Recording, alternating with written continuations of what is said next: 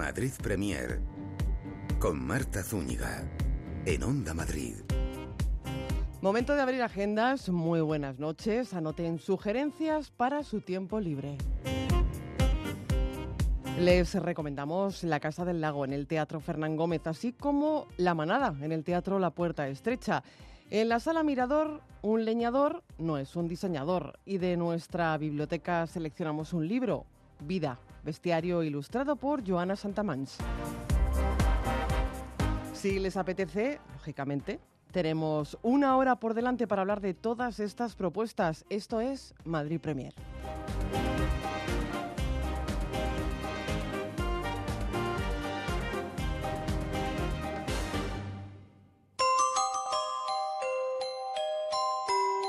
Fran Calvo y Verónica Ronda, duelo escénico en la Casa del Lago que pueden ver en la sala Jardiel Poncela del Teatro Fernán Gómez. Fernando Soto dirige este texto de Aidan Fenesi en el que Óscar Almeida, un abogado criminalista, despierta una mañana en la habitación de un hospital sin saber cómo ha llegado hasta allí. Alicia es psicóloga forense, tiene en su carpeta información acerca de un terrible accidente en el que Óscar se ha visto involucrado. Él no recuerda nada. Este es el punto de partida de la Casa del Lago. Óscar es Fran Calvo. Fran Calvo, muy buenas noches. Buenas noches, ¿qué tal? Muy bien, ¿y tú cómo estás? Muy Bienvenido bien, a este encantado programa. de volver aquí después de, de un año, creo que no, no venía, pero muy cómodo, se está muy bien en este es que no has parado en todo este año de hacer cosas. No sé si te has sentado a reflexionar sobre la cantidad de trabajo que estás teniendo. Pues sí, la verdad es que mm, muchas gracias. Me, me siento afortunado de poder hacer trabajos, proyectos tan distintos y que, y que supongan un, un reto, ¿no? ya sea en teatro o audiovisual. Y, y en este proyecto, pues con más motivo, porque bueno, hemos, nos hemos metido a coproducir la compañía que representamos la obra y, y, bueno, y eso conlleva también un trabajo apasionante, pero también exhaustivo. ¿no? Mm, Vaya regalazo de texto, ¿no? Mm. Este de Aidan Fenesi, eh, Fernando Soto lo dirige y Verónica Ronda es tu compañera de reparto, todo un ring dialéctico, una lucha verbal. A ver quién puede más. Literal, sí, son dos personajes que van, digamos que a pecho descubierto, ¿no? A, a- a buscar en el otro eh, los puntos débiles, la verdad, donde se juega qué es la verdad, qué es la mentira, qué es lo, lo verdadero y lo falso en un escenario y, y en la vida real, ¿no? Cómo nos comportamos socialmente, qué máscaras nos ponemos cuando nos interesa. Y son dos personajes, masculino y femenino, que tienen este enfrentamiento en, en 12 escenas, 12 asaltos, como si fuera un combate de boxeo, Ujú. donde hay un... Esta dialéctica te lleva a un combate intelectual muy interesante, pero también eh, físico y psicológico, que es lo bueno que tiene el thriller. Porque estamos hablando de un thriller psicológico de gran precisión. Eh, la verdad es que uno tiene la sensación de, de no estar viendo teatro, sino de estar dentro de, de esa habitación de hospital sometido a cierto interrogatorio por parte de una psicóloga forense. Mm, Uno tiene, ya te digo, la sensación de, de no estar viendo teatro, de, mm, de que le acompañe esa sensación de vértigo, de, angustia, de desazón en muchos momentos, ¿no, Mm. Fran? La verdad es que esto es una cosa que nos planteábamos al inicio, cuando dices, ¿cómo vamos a montar esto? ¿no? Fernando Soto tenía muy claro que siendo en- en el espacio escénico del Fernán Gómez, que era la sala ideal para hacer este tipo de espectáculo, aún así era un reto llevar a la puesta en escena de un thriller, que no es lo habitual, el género, el suspense no es habitual llevarlo a teatro porque es complejo, crear ambientes, atmósferas, y Javier Ruiz de Alegría, que es el cuarto socio coproductor también, es el escenógrafo e iluminador y ha hecho un trabajo Muy soberbio cinematográfico. cinematográfico, efectivamente, que ayuda a que el público desde el minuto uno, en cuanto pone el primer pie en la sala para acomodarse a su asiento, creo que ya le metemos un poquito en qué se va a respirar ahí, sin necesidad de un espacio sonoro apabullante, sino la propia entrada en la sala. Y eso era importante porque juega, a nosotros como actores nos juega a favor que ya el público entre imaginándose dónde puede estar, ¿no? Entonces sí, era un reto brutal y a partir de ahí hemos ido trabajando con el texto, obviamente, para darle esta verdad y para meter a los personajes como si fueran dos grillos en una caja, eh, que no les queda otra que, que- que, llegar a un acuerdo, entenderse el uno con el otro para sobrevivir o no. Eh, en- esa es la cuestión, ¿o no? Mm. Eh, no sé quién se siente más libre, mm, si la psicóloga forense eh, o este hombre, Oscar. Bueno, Alicia. yo... Yo, en principio, mira, por, por situar brevemente ¿no? el, el, punto de partida de la obra, eh, Oscar Almeida es un abogado con cierto éxito, un señor bueno, de negocios, acostumbrado a, a estar en juicios, es criminalista, defiende a, gente y demás, y es un, un, señor con cierta reputación y éxito, y cierta mañana se despierta en la habitación de un hospital sin saber cómo ha llegado hasta allí, por qué, cómo, ni cuándo y simplemente sabe que, bueno, pues que no entiende muy bien, quiere que alguien le explique qué le ha pasado. Poco después sabrá que además no puede salir de esa habitación, no le dejan salir.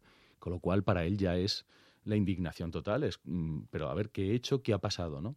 Entonces esto, esto va llevando la situación a un punto en el cual eh, no, no digo ningún spoiler. Eh, no, no, porque hay que ir a verla. Si digo, si digo que, bueno, pues eh, este hombre sufre amnesia, ha tenido un accidente que le ha producido un golpe en el cerebro y eh, tiene amnesia, un cierto tipo de amnesia en, la cual a partir de cierto momento no recuerda nada. Entonces vive como en un bucle continuo donde no recuerda nada, tiene una doctora delante que le está explicando una serie de cosas que han sucedido y él no recuerda nada. Entonces, claro, llega un punto que no sabe si es verdad, es mentira lo que le está diciendo, ambos personajes ocultan cosas, pero eh, tenemos que ir siguiendo el hilo de la función para ver, porque como buen thriller, cada pocos minutos tiene un giro. Eh, Inesperado. e intenso. Desde luego que sí, porque es una especie de puzzle que al hilo de, lo que me decías ahora, que el espectador va poco a poco poniendo en orden conforme avanza la función. Ataca directamente al sistema nervioso del mm. espectador, ¿verdad? Sí, esa es, esa es nuestra sensación y esto es lo que, mira, hablando con el autor eh, brevemente, ¿no? De su motivación para escribir esto. Él había estrenado la obra en Australia en el año 2013, es australiano él, no se había representado nunca fuera de Australia, en ningún país, España es el primer país, estaba muy sorprendido, muy gratamente sorprendido del, del interés. Eh, y él quería simplemente hacer un experimento dramatúrgico de encerrar a dos personajes en, una habitación de un hospital para ver eh, qué, resultaba de ahí. ¿no? ¿no? No por un tema de economicidad de reparto, sino simplemente enfrentar lo más básico, ¿no? la espina dorsal de un personaje con una motivación y otra, enfrentarles en un espacio que podía ser perfectamente vacío el espacio sin escenografía, pero donde el conflicto funcionara, ¿no? porque la dialéctica es muy importante para sembrar el, caos en esta función. Entonces, el sistema nervioso de los espectadores esperamos que, también se, se, vea afectado en el sentido de que intentamos transmitir este agobio de este señor que, mm. que, se despierta en un sitio, que nos imaginemos cualquiera de los oyentes que, que, le pase esto de manera continuada y no recuerde, pues claro, mm, te sientes desubicado y por muy abogado que seas y demás, puede salir tu carácter, pero tú quieres una explicación lógica y saber por qué estás ahí retenido, ¿no? Por eso está Alicia y estoy aquí para ayudarte. Eso es. Tenía que decirlo. Es como Darth ¿eh? Vader, yo soy tu padre, pues yo creo que a Alicia mm, le va a quedar, yo estoy aquí para ayudarle. Lo que pasa es lo maravilloso que tiene Verónica como compañera es que mm, le da tantos matices a la misma frase a lo largo de la función que, repetitiva. a mi personaje le genera la duda, ¿no? porque de repente en unos momentos es condescendiente, en otros momentos la ves irónica, en la misma frase. Entonces, creo que al espectador también le genera mm, esto que vemos ahora mucho en las series de televisión, pues como Black Mirror, thrillers que, se pueden ver ahora, donde hay como una atmósfera rara, que dices, vale, yo entiendo el conflicto entre ellos dos, pero mm, hay algo, algo extraño por debajo que no me parece que me estén contando la verdad ninguno de los dos no sé, es algo raro. Es teatro en estado puro, la máscara puesta en, en todo el, desarrollo de esta función.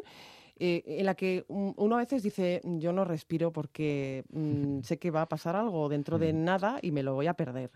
¿Cuántos giros encontramos en la Casa del Lago? Por mucho que sospechemos el final, que no es así, no se sospecha al final, hay un desenlace muy, muy, muy inesperado, Fran. Hay un desenlace. De hecho, nosotros. Hay muchos puntos de giro en la obra. Hay muchos, hay muchas variaciones. La, intención del autor, yo entiendo, y de Fernando en su propuesta de dirección, de Fernando Soto, era eh, plantear muchos giros, pero sobre todo, él tenía claro que desde el minuto uno en teatro es complejo hacer un thriller. Nosotros vamos a empezar con una temperatura muy alta, con mucho ritmo, se pausará en momentos determinados para que el espectador también vaya encajando fichas, pero volvemos al ritmo, a la temperatura, lo cual es maravilloso porque se te pasa una hora y veinte volando, pero como actor tienes que estar muy, muy, muy, muy conectado, muy metido.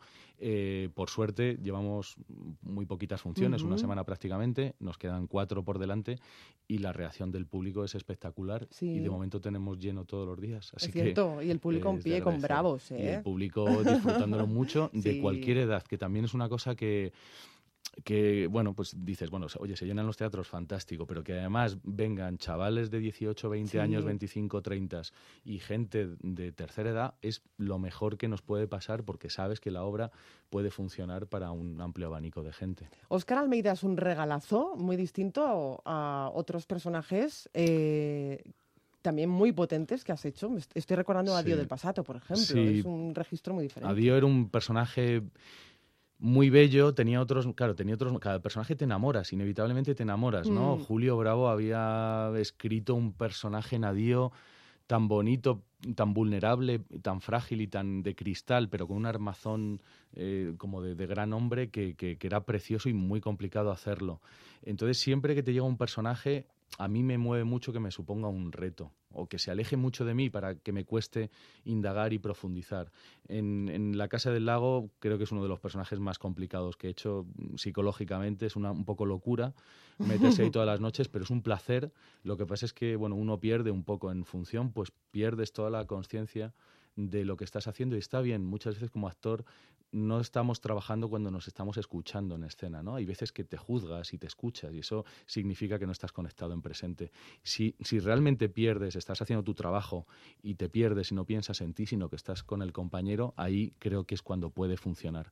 Y, y desde luego para mí este abogado espero que nos dé mucha alegría a todo el equipo, ¿no? A todo el conjunto de, de personas que estamos en, en la producción, pero, pero es uno de los retos más importantes que me llegan, que creo que por suerte puedo hacer a esta edad, porque estoy más o menos en el perfil, pero que bueno que eh, hay, que tener un corazón potente y que aguante y que resista y una voz que también aguante. Desde luego que sí, porque la verdad es que Oscar y Alicia, aparte, grandes voces, ¿eh? Grandes voces. Eh, ese juego de miradas que tenéis mm, dice mucho también. Es, es, muy mm, peculiar, ¿no? Porque, bueno, con Verónica había coincidido anteriormente en un montaje, hicimos La Soga de Hitchcock hace tres temporadas en el Teatro Fígaro, y, esta era la primera vez donde, donde, bueno, cuando dos actores se ponen en escena uno frente a otro, con Inma Cuevas en Constelaciones, mm, solo te puedes agarrar a tu compañera, no tienes más, prácticamente no hay muchos elementos en el escenario, el espectador se va construyendo su atmósfera y, requieres de un compañero generoso para sacar esto adelante. Entonces, lo más bello y más bonito es que... Eh, Eh, es que me emociona diciéndote esto. Ay, qué bonito. Me voy a emocionar yo también, pero cuéntamelo. pero hay muchos momentos donde Verónica está de espaldas al público, está sentada en una silla y me regala ese momento a mí, como actor. Y lo, y lo vivo yo, el público, imagino que mi reflejo en mi reacción ve eso, pero eso es un regalo como actor, ¿no? Un compañero que está trabajando de espaldas al público en alguna escena pero te está regalando algo tan puro como eso, ¿no? Eso es muy generoso y eso es muy difícil de encontrar y creo que, bueno, pues se ha trabajado en los ensayos, hay esa conexión, Fernando ha incidido mucho en ello y, y, ha creado esa atmósfera. Pero me emociona contarlo porque es verdad. Es así. Pues a mí me encanta que te emociones, eh, contándonos, hablándonos de La Casa del Lago, que antes decíamos tiene tintes cinematográficos. Veo mm. un cierto homenaje, por supuesto, a Edgar Allan Poe, pero también a Hitchcock. Sí, digamos que en Poe es curioso porque es muy claro, es muy obvio los espectadores, los oyentes que vengan a, a, ver la función, pues que hay varios momentos de Poe, ¿no? Alguna poesía suya se recita, hay muy claras referencias que, que no puedo profundizar ahora porque desvelaríamos más cosas, pero hay referencias muy bonitas y muy, muy auténticas, ¿no? Y luego es muy Hitchcock porque, bueno, Aidan Fennessy, el autor, es un gran fan de Hitchcock y ha querido hacer un, homenaje al thriller audiovisual, ¿no? A las películas de, Alfred Hitchcock y, llevado al teatro, porque la estructura es muy, muy clásica en ese sentido, muy formal, y, el que le guste el buen thriller y las películas de Hitchcock, mm, creemos que van a disfrutar mucho con La Casa del Lago. Por eso hay que ir a ver La Casa del Lago, al Teatro Fernán Gómez, a la Sala Jardiel, Poncela. Eh, por cierto, octubre casi para este personaje es un mes para olvidar, ¿no? ¿Octubre? Sí. Mm, sí. Mm, bueno, La Casa del Lago, dirige Fernando Soto con Verónica Ronda y Fran Calvo. Fran, muchísimas gracias. Un gran placer volver aquí. Los viernes de 9 a 10 de la noche, Madrid Premier, con Marta Zúñiga, en Onda Madrid. Pues oye, muy bien lo de no querer dejarte nada por conocer porque tenemos las mejores ofertas para mayores de la Comunidad de Madrid. Y si reservas ya, puedes irte de ruta cultural desde 250 euros con pensión completa y excursiones incluidas. Nada mal, ¿eh? Pues venga, que las vueltas dan mucha vida. Nautalia Viajes en colaboración con la Comunidad de Madrid. Si tienes más de 60 años y vives en la Comunidad de Madrid, reserva tu plaza en uno de nuestros 70 destinos desde 50 euros por persona. Y ahora con más destinos de larga distancia. Rutas Culturales 2018 para mayores, en colaboración con la Comunidad de Madrid. Reserva ya en viajes el corte inglés con pago en tres meses. Plazas limitadas. Onda Madrid.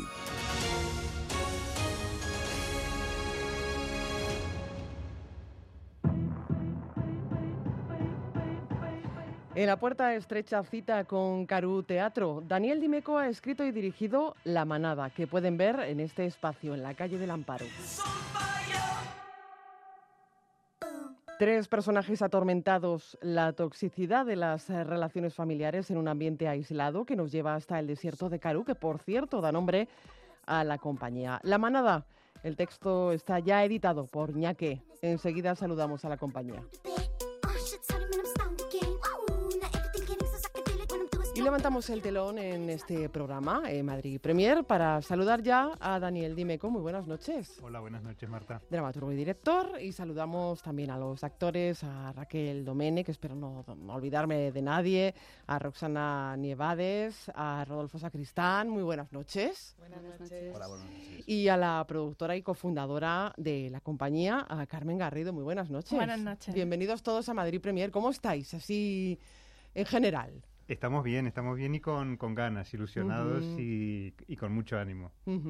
eh, porque estáis en La Puerta Estrecha con este montaje, con La Manada. Es una obra escrita y dirigida por ti, Daniel. Eh, la génesis de este montaje, porque mm, de aquí eh, podríamos eh, extraer una conclusión, es que está un poco basada ¿no? en dos novelas del Nobel de Literatura John Maxwell Coetzee. Sí, exactamente, en dos novelas de él, Desgracia y En medio de ninguna parte. Y la idea de, de, coger de esas dos novelas fue empezar a revisitar uno, uno, de los grandes tabúes de la humanidad, que no lo voy a desvelar aquí porque uh -huh. desvelaría demasiado. Porque hay que ir al teatro. Hay que ir al teatro, a la puerta exactamente. estrecha. Pero empezar a investigar y a, y a trabajar en la aridez de estos personajes y, uh, y alrededor de ese tabú para, para ver qué, qué íbamos sacando. Ay, que no podemos desvelar el tabú. Vaya. No se puede, no se puede. no, que no. Si que vais, no. lo, lo, vais a saber sí. enseguida. Eh, lo cierto es que la ambientación de ambas obras eh, podemos decir que es el punto de partida, ¿no? Son el punto de partida. Y como actores, voy a preguntar a los actores, surgió todo esto a modo de laboratorio, ¿no? Por ejemplo, tú, Rodolfo. Pues sí, así fue. Daniel nos, nos convocó entre nosotros tres, entre los actores no nos conocíamos, él sí a nosotros en diferen por diferentes trabajos y partimos de unas premisas claras, era un contexto, un tipo de personajes y un punto de partida. Entonces, eh, a partir de ahí empezó el laboratorio, de, gracias a Daniel, con mucha documentación uh -huh. por eh, Sudáfrica, el contexto social y político y a partir de ahí ya nos tiramos a la piscina con los ojos cerrados, la, con confianza en el proyecto y no sabíamos dónde íbamos. Y uh -huh. ha sido un proyecto de casi dos años, desde que hasta que estrenamos el año pasado. Y bueno, mmm, ha sido muy intenso, muy uh -huh. intenso. Eh, bueno, Raquel, veo aquí que ha habido, um, de, sobre todo, muchísimo trabajo de investigación, ¿no? Como uh -huh. decía Rodolfo un poco, eh, comenzó todo, bueno, um, hace dos años y, y, esto ha ido creciendo y creciendo. Exactamente. La verdad que es que ha sido muy fácil eso, gracias a Daniel y gracias a, a los compañeros, porque sin conocernos na de nada, los tres eh, hemos ido como sumando a, a la creación de, de, cada uno. Entonces, colectivamente, eso ha enriquecido mucho que los tres eh, formemos, bueno, junto con Dani, claro, pero formemos este entorno que se ha creado dentro de, de esa granja de, de Sudáfrica. Uh -huh, porque, Roxana, la obra nos traslada a una granja de Sudáfrica. Eh, hay una cocina. Mm, sí, ahí una, se desarrolla. Hay una cocina que, digamos, eh, no se reúne y, que cada uno trae, digamos, vivencias que están, que, que, cada personaje está, está viviendo y compartiendo ahí en cierto modo. Hay cosas de las que se habla, pero hay muchas cosas que están ocultas, que se van ahí desvelando eh, según se va cociendo el guiso. Entonces una comida real que empieza a oler, que, mm, que, se, que se está preparando mientras realmente se van cociendo cosas entre, entre los personajes. Muchos, eh, mucha metáfora, ¿no? Un poco alrededor de la cocina, eh, con ese espacio en el que se desarrolla la obra, una escenografía profundamente realista, ¿no? Eh, casi se puede oler a café. Se puede oler a café. Casi no se puede oler a café. No me digas que cocináis ahí el café al tran tran, con cariño.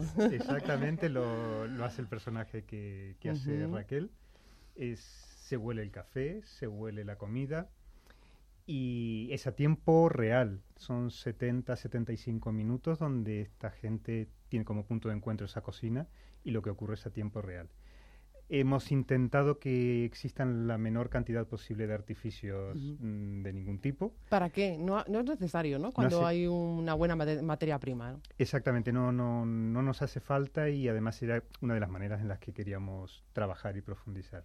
Esa ventana, Carmen, por la que se ve el desierto.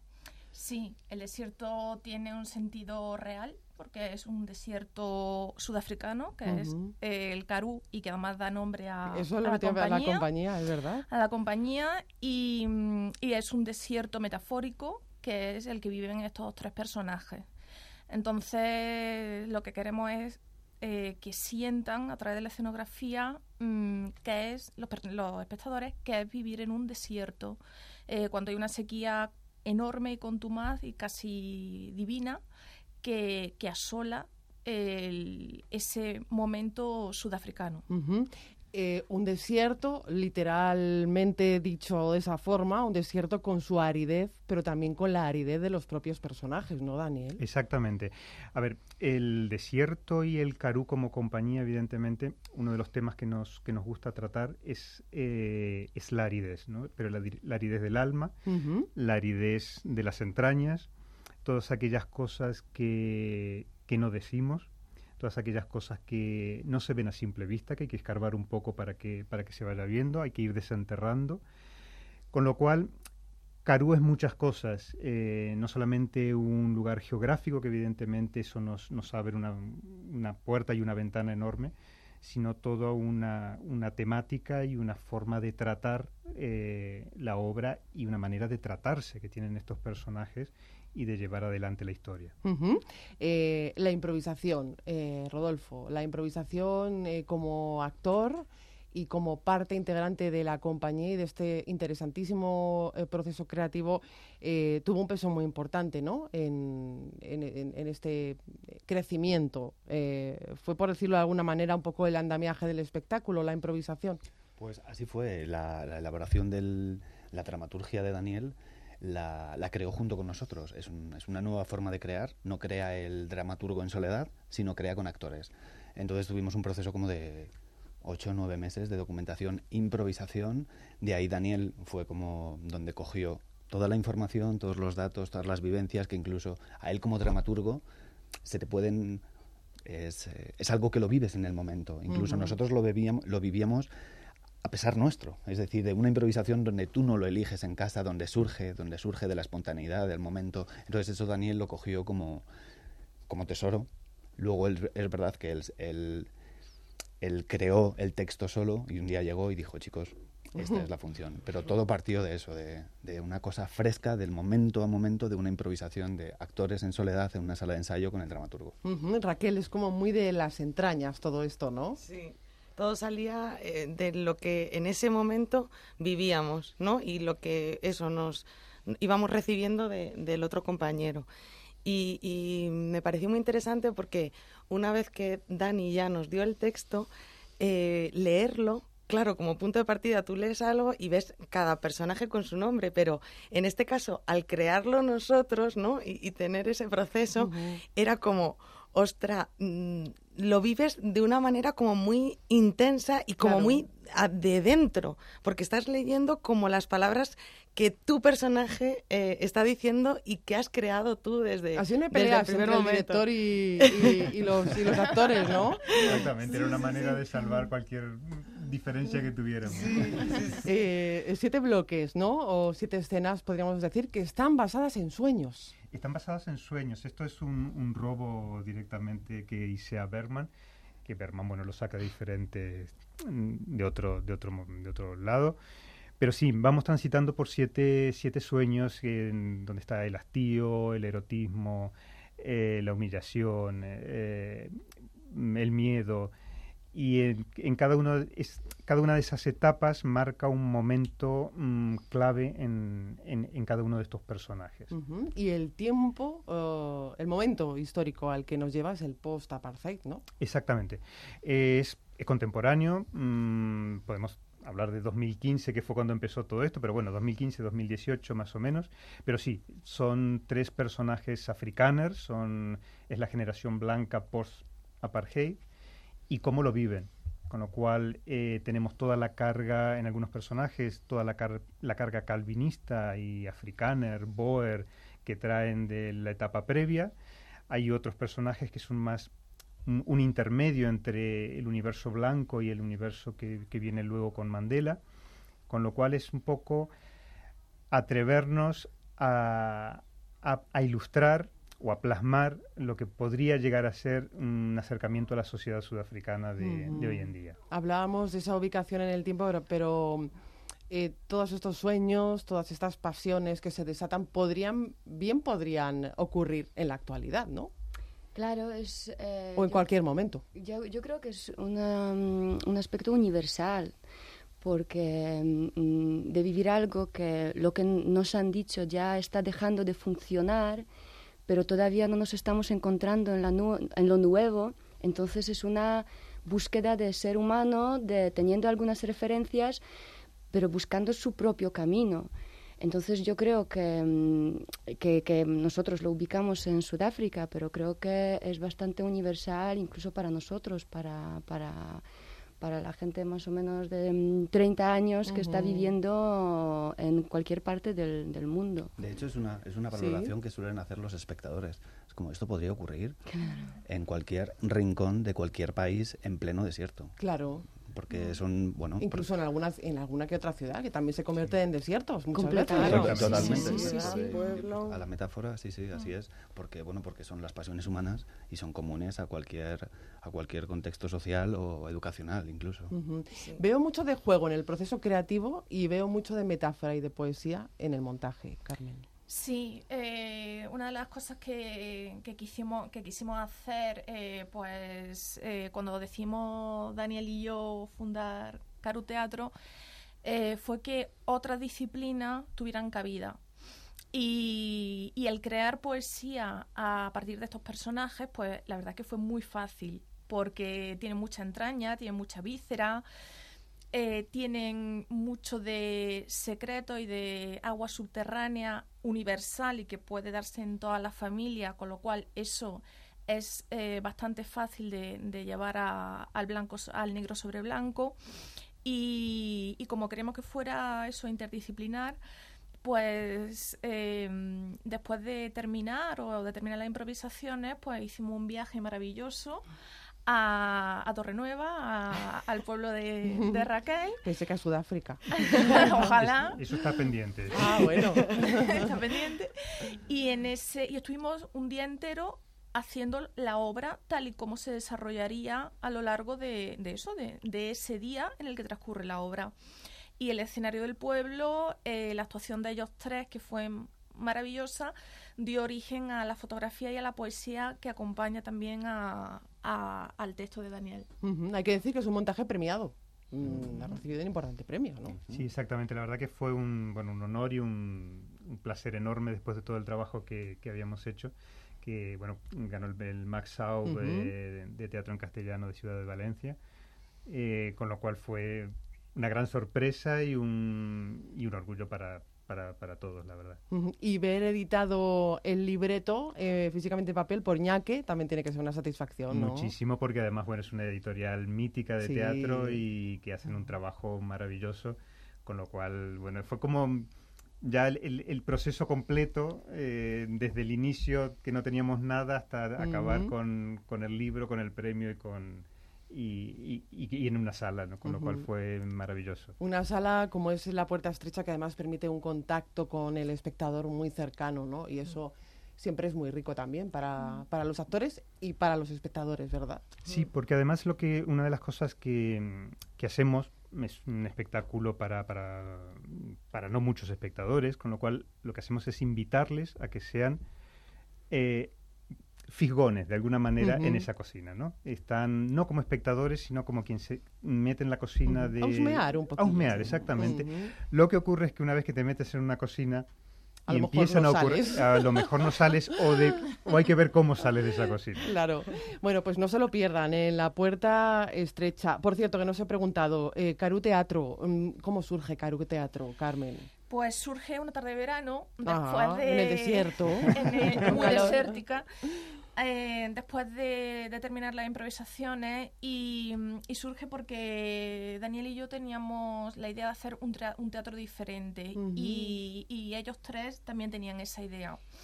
No queríamos hacer un teatro al uso porque estamos ya un poco cansados, sino un teatro eh, que no tenga siempre un lugar fijo, sino que nos traslade a otras latitudes, que incomode al espectador y le haga reflexionar, donde haya una estética eh, propia y una ética propia y donde el espectador cuando salga de esa obra salga removido, conmovido e incluso molesto. Entonces no, no teníamos ganas de seguir en la línea de lo, de, lo comercial, o, sino hacer un, un, proyecto propio. Y como Caru era ya nuestro, nuestro santo y seña, pues lo llamamos así. Bueno, pues eh, Caru Teatro, la compañía que está detrás de este gran proyecto, La Manada, escrita y dirigida por por Daniel Dimeco, a quien damos las gracias por estar esta noche con nosotros aquí en Madrid Premier, y a Raquel Domenech, a Roxana, que no lo he dicho bien, Nievodi. Nievadis. Nievadis, vale. Muchas gracias por, por corregirme a Rodolfo Sacristán y a Carmen Garrido. Gracias a todos por estar esta noche aquí en Madrid Premier. Gracias, gracias. gracias. Un leñador no es un diseñador. En la sala Mirador y todo rima. Vamos ya con esta propuesta escénica. No es una obra teatral, no es una conferencia, no es un monólogo ni una exposición, pero tiene algo de esto y mucho más. Porque Joan Estrader viene a demostrarnos que de una manera delirante y absurda, eh, que la necesidad y la curiosidad pueden desembocar en ideas creativas, sugerentes, originales y humorísticas.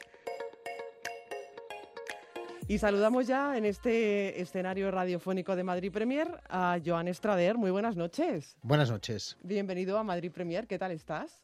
Muy bien y muchísimas gracias por, por invitarme. Hombre, es que la cita más inmediata la tenemos el día 15, si no me equivoco, ¿no? En la Mirador. Correcto, correcto. Que nadie se lo pierda. En la sala Mirador con un leñador no es un diseñador demostrando que se puede hacer eh, una obra teatral, una conferencia, un monólogo, una exposición, sin hacer ni una obra teatral, ni una exposición, ni un monólogo, ni una conferencia. Correcto.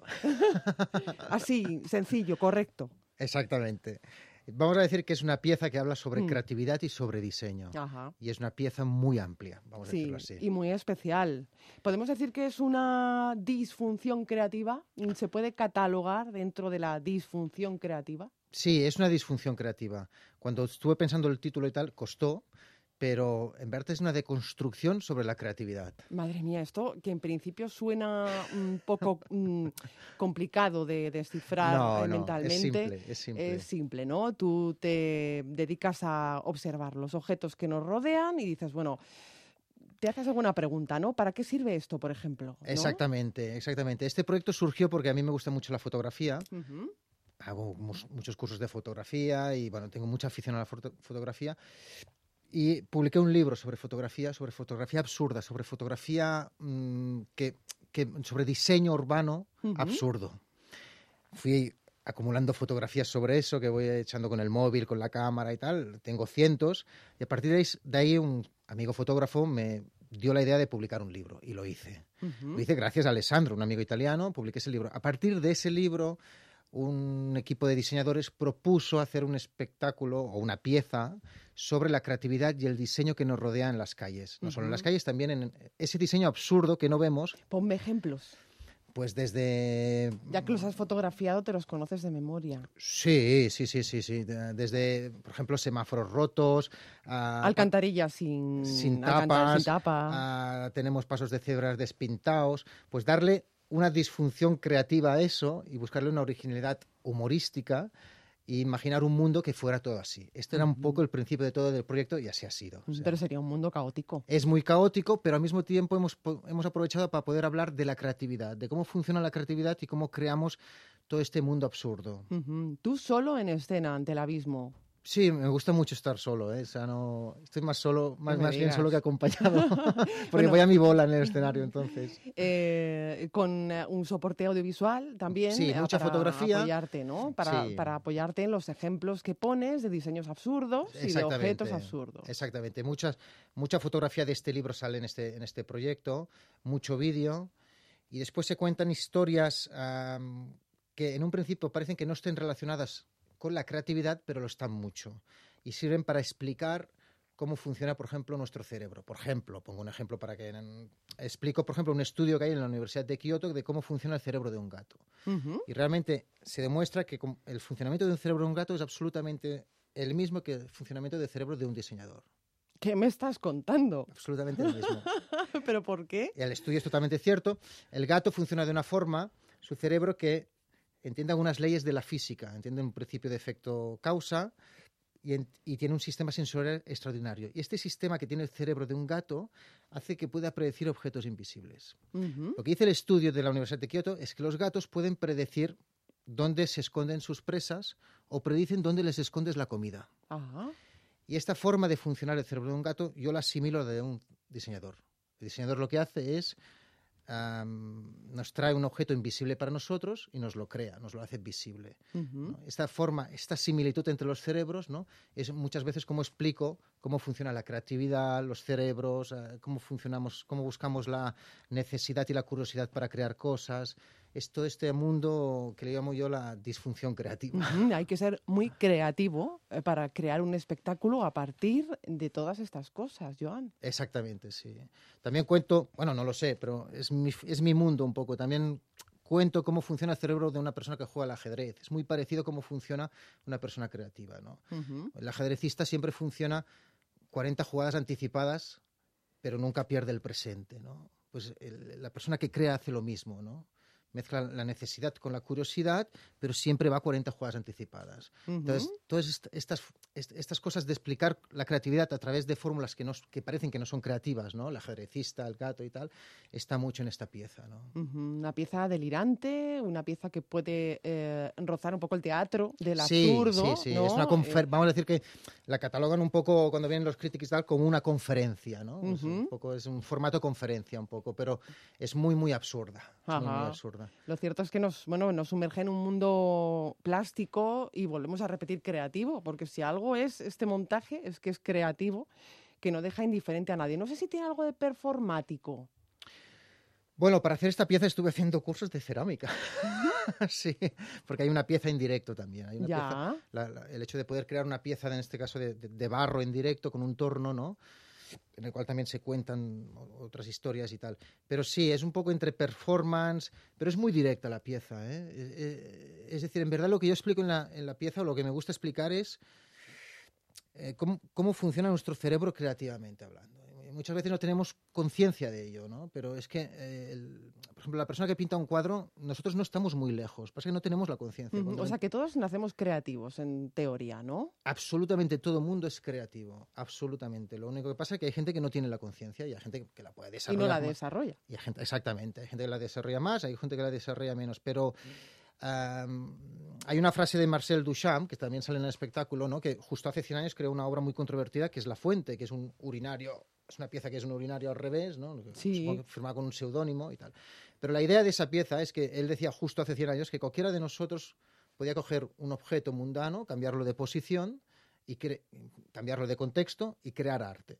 La idea que tenía Duchamp justo hace 100 años, ya en 1917, es que eh, todo el mundo, absolutamente todo el mundo, está capacitado para crear arte. Oye, Joan, eh, yo me pregunto, ¿proyectamos nuestra personalidad a través de todos los objetos que nos rodean? Nos rodean objetos por todas partes. ¿Proyectamos nuestra personalidad en ellos? Absolutamente. Bueno, esa es mi opinión particular. no, no lo puedo decir como un estudio. Categóricamente. Categóricamente, pero absolutamente. Tú cuando entras en la casa de alguien, hasta en el coche de alguien, eh, todo, lo que, todo lo que hay ahí expuesto es el mundo de esa persona, sin ninguna duda. El caos, el orden, el minimalismo, lo, lo que quieras, ¿no? O sea, pero eh, los colores, absolutamente todo es el mundo particular de esa persona, sí, y sin ninguna duda, ¿no? Por ejemplo, en, en, en, esta pieza saco objetos que creo yo, ¿no? Que también les hago fotos y tal, pero son objetos muy, muy absurdos, que, que es un poco el Duchamp, creas un objeto a partir de otro objeto, ¿no?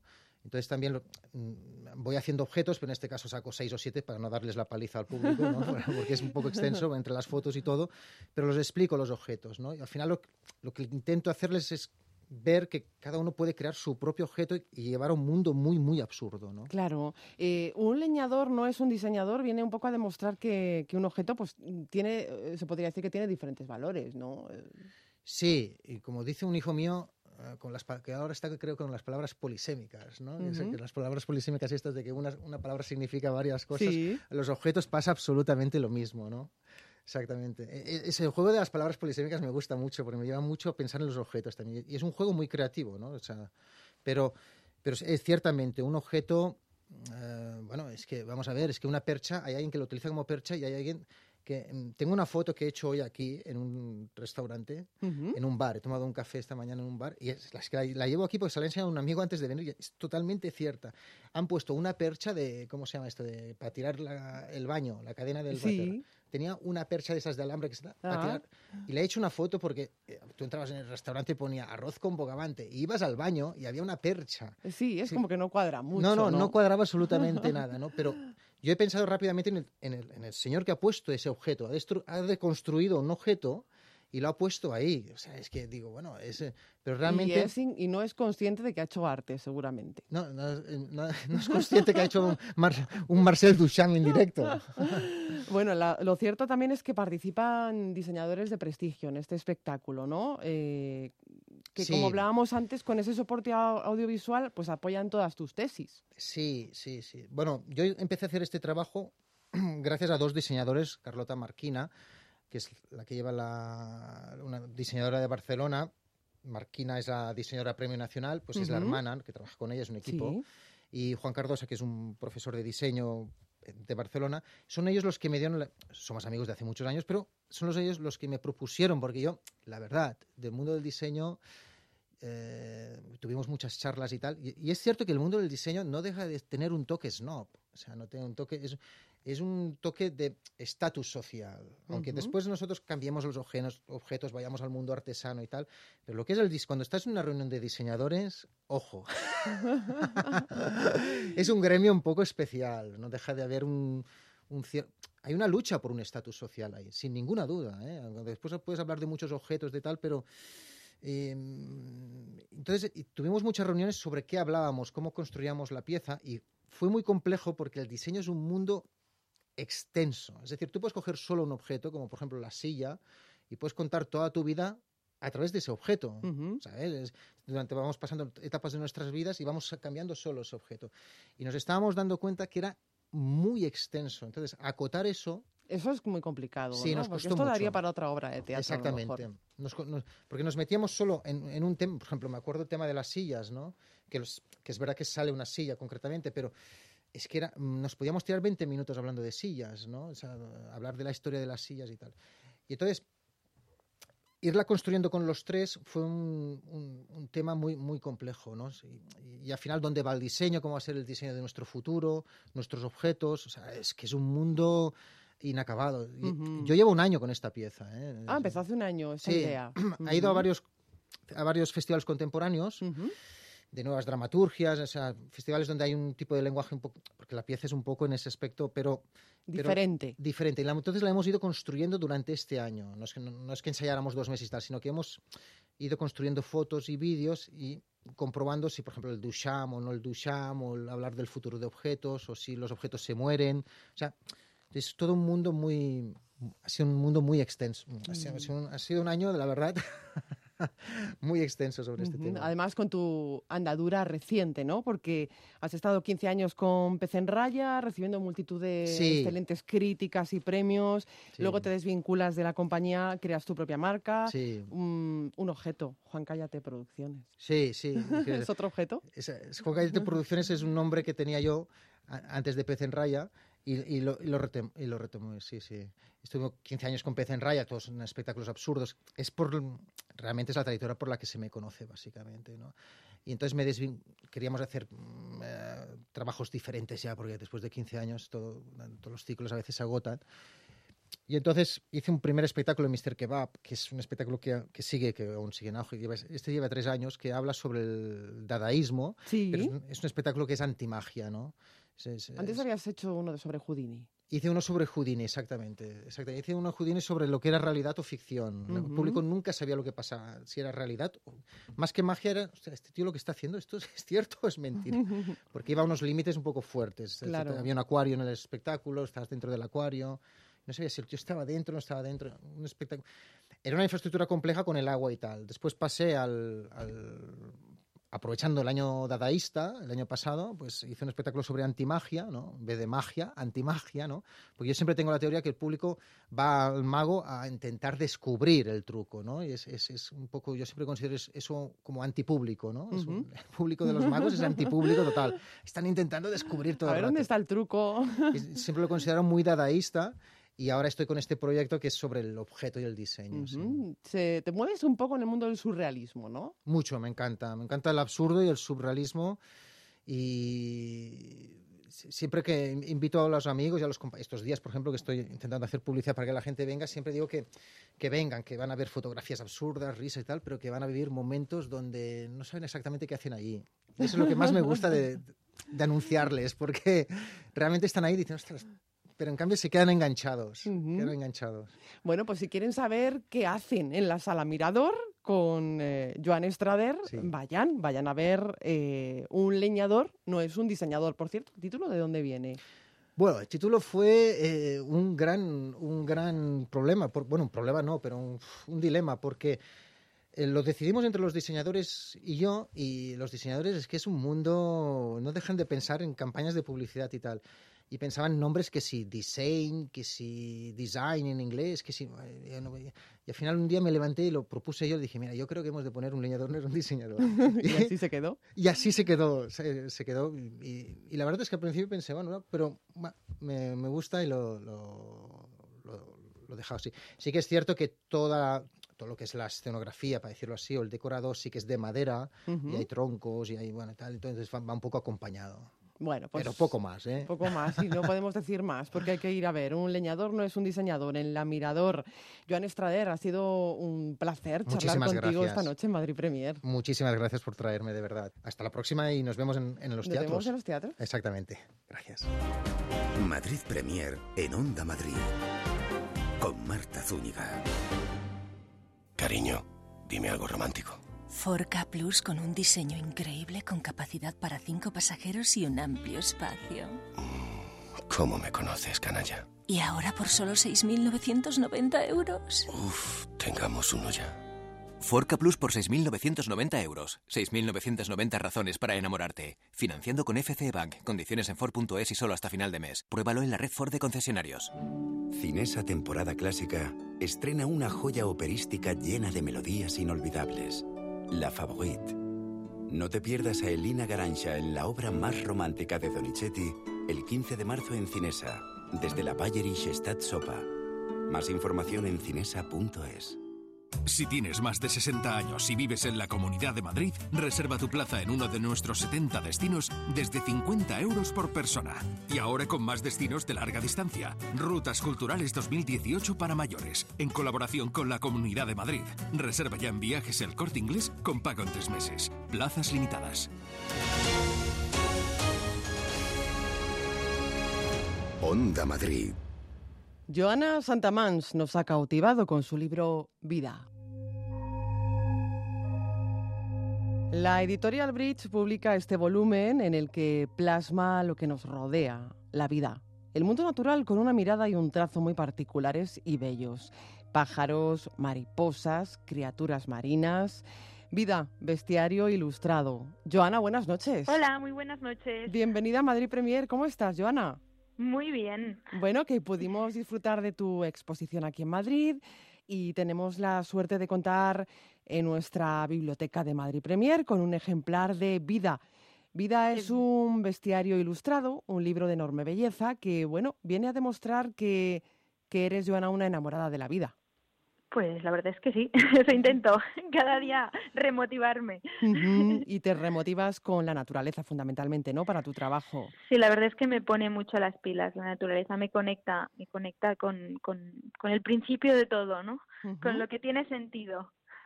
Esta obra, eh, eh, viéndola, eh, pues se ve que es fruto sobre todo de la observación, de muchísima observación, ¿no? Y, y por supuesto del estudio de todo lo que nos rodea, sobre todo de la naturaleza, como me decías.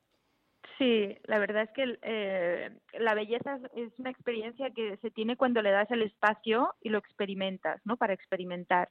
Si vas todo el día estresada, es imposible percibir esta belleza que en realidad está a todos sitios, a todas partes. Tienes que ir con los ojos muy abiertos. ¿Cómo ha sido la selección de los animales cuyas ilustraciones podemos ver en esta obra, en vida? Pues la verdad es que como quería que fuera una selección rigurosa y que fuera de nuestro entorno y no ir a buscar a, yo que sé, a Honolulu los pájaros bonitos, sino que aquí fijarnos a los que tenemos aquí, pues ah, me, me, asesoré con, con biólogos especializados en cada materia. Y elegiste pájaros, mariposas, otros insectos y peces. Sí, sí, sí. Entonces ah, íbamos haciendo listas de animales autóctonos de aquí, de la península y, de Europa, como muy lejos. Y entonces yo me los iba mirando, los iba explorando y, pues iba dejando los que me inspiraban más por su belleza o por estética o por, por comportamiento. Y además cada pintura está acompañada de las palabras de Ernest Santamanch mi padre. que nos explica muy bien, claro, y se nota porque nos explica muy bien, eh, bueno, pues eh, la, la, motivación de la vida de estos eh, animales que has dibujado tú, ¿no? Sí, mi padre es un enamorado de la naturaleza desde siempre y realmente ha sido él quien me ha inculcado esta visión y supongo que yo pues mm, como que me la tenían que despertar, pero ya estaba en activo allí, ¿no? Ya había el potencial, digamos.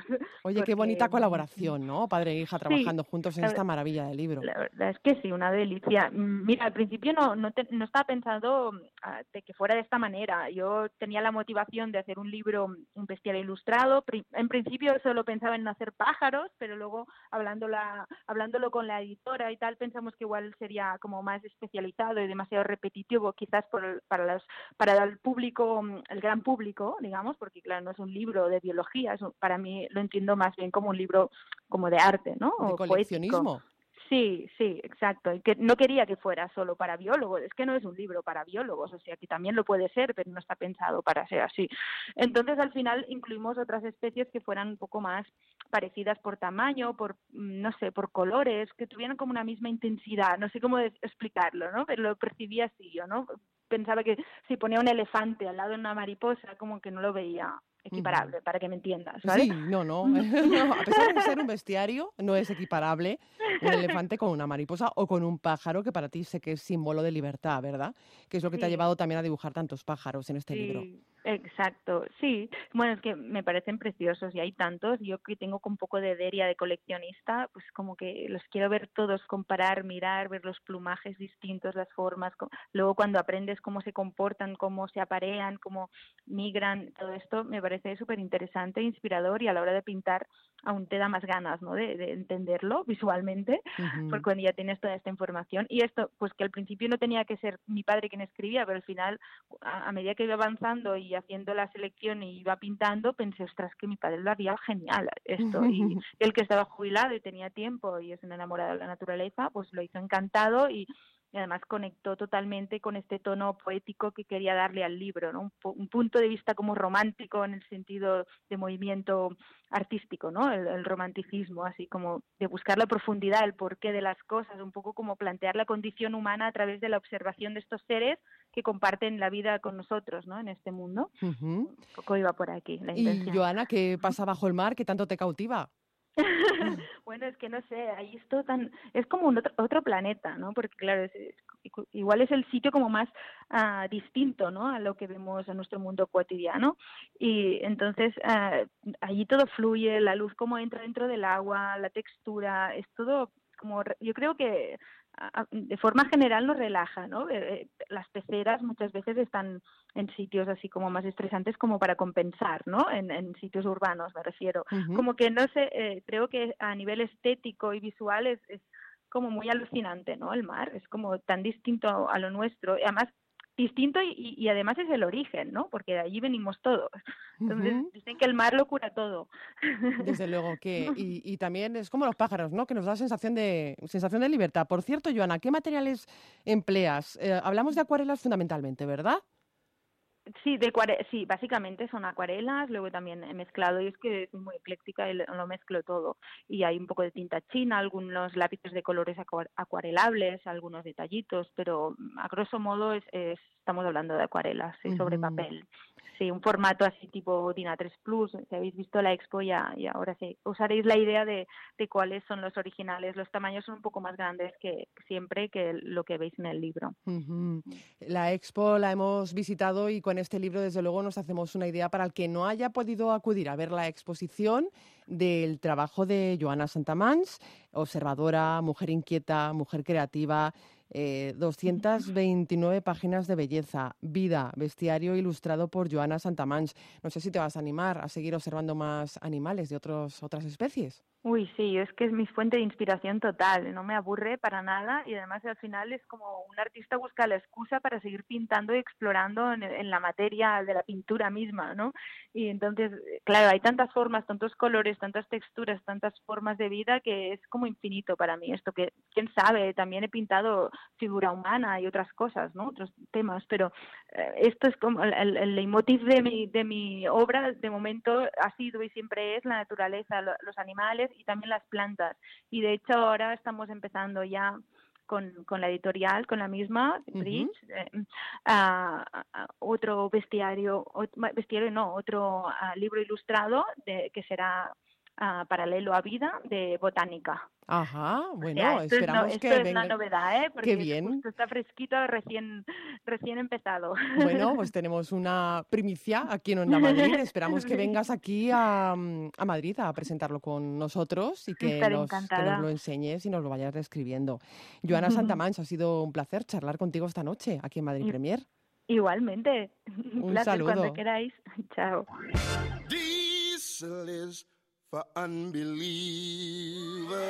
Para celebrar a Andrew Lloyd Webber, que cumplirá 70 años, el 16 de marzo sale a la venta un nuevo álbum con una colección de algunos de sus grandes éxitos.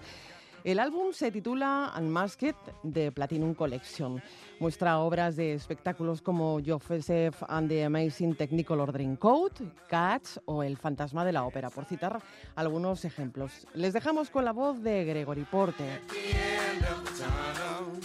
En la realización José Luis Machuca les habló Marta Zúñiga. Disfruten del fin de semana. Adiós.